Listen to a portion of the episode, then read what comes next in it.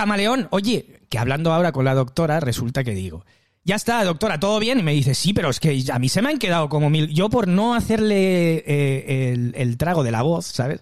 A mí se me han quedado un montón de cosas en el tintero. Digo, sí, pues espérate, que pongo aquí el rec otra vez. Ahora ya está grabando, otra vez. Y estamos en la cara B. Doctora, ¿ha cambiado algo en la cara B? No, no, es, es todo lo mismo. Bueno, sí, que estoy diciendo más tonterías. En la cara B somos familia.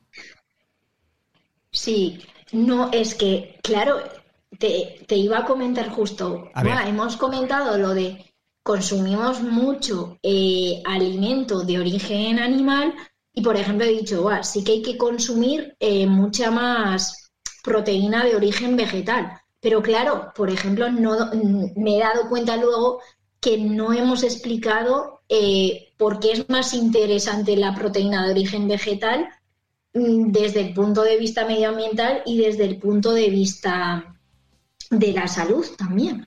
A ver, pues, ¿me lo quieres contar esto? Vale, pues vamos a. Eh, sí que hemos comentado, por ejemplo, eso que, eh, digamos, nuestra, nuestro modo de alimentación tiene un impacto en el medio ambiente.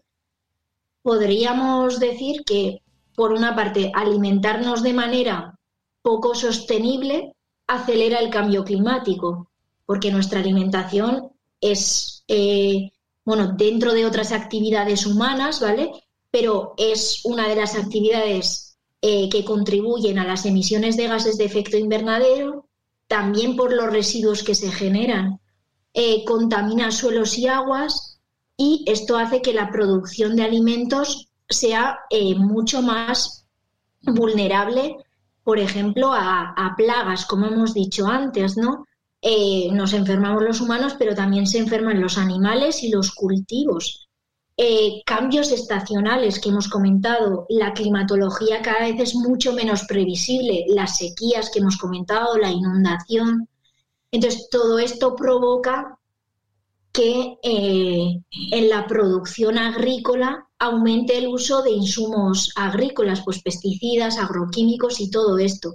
Y esto es una pescadilla que se muerde la cola porque esto a la vez hace que la producción de alimentos sea mucho menos sostenible y eficiente. Entonces, lo que estábamos comentando, ¿no? Que eh, tenemos que ser conscientes del impacto que tienen nuestras elecciones en el medio ambiente y ese impacto eh, tenemos que mm, considerarlo como algo significativo porque los alimentos que consumimos generan un 25% del total de emisiones de gases de efecto invernadero, es decir, un cuarto de todos los gases de efecto invernadero que se generan por actividad humana provienen de la producción y consumo alimentario.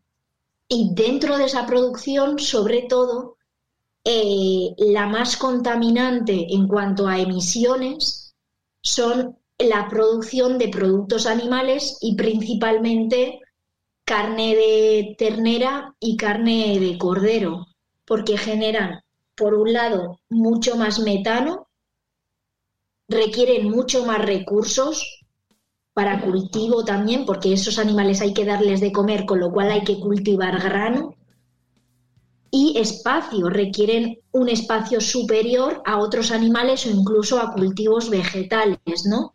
Entonces, es verdad que no vamos a decir ahora que, las vacas, porque es absurdo, ¿no? Son, las culpables del efecto invernadero, pero bueno, eh, según datos evidenciados, ¿vale?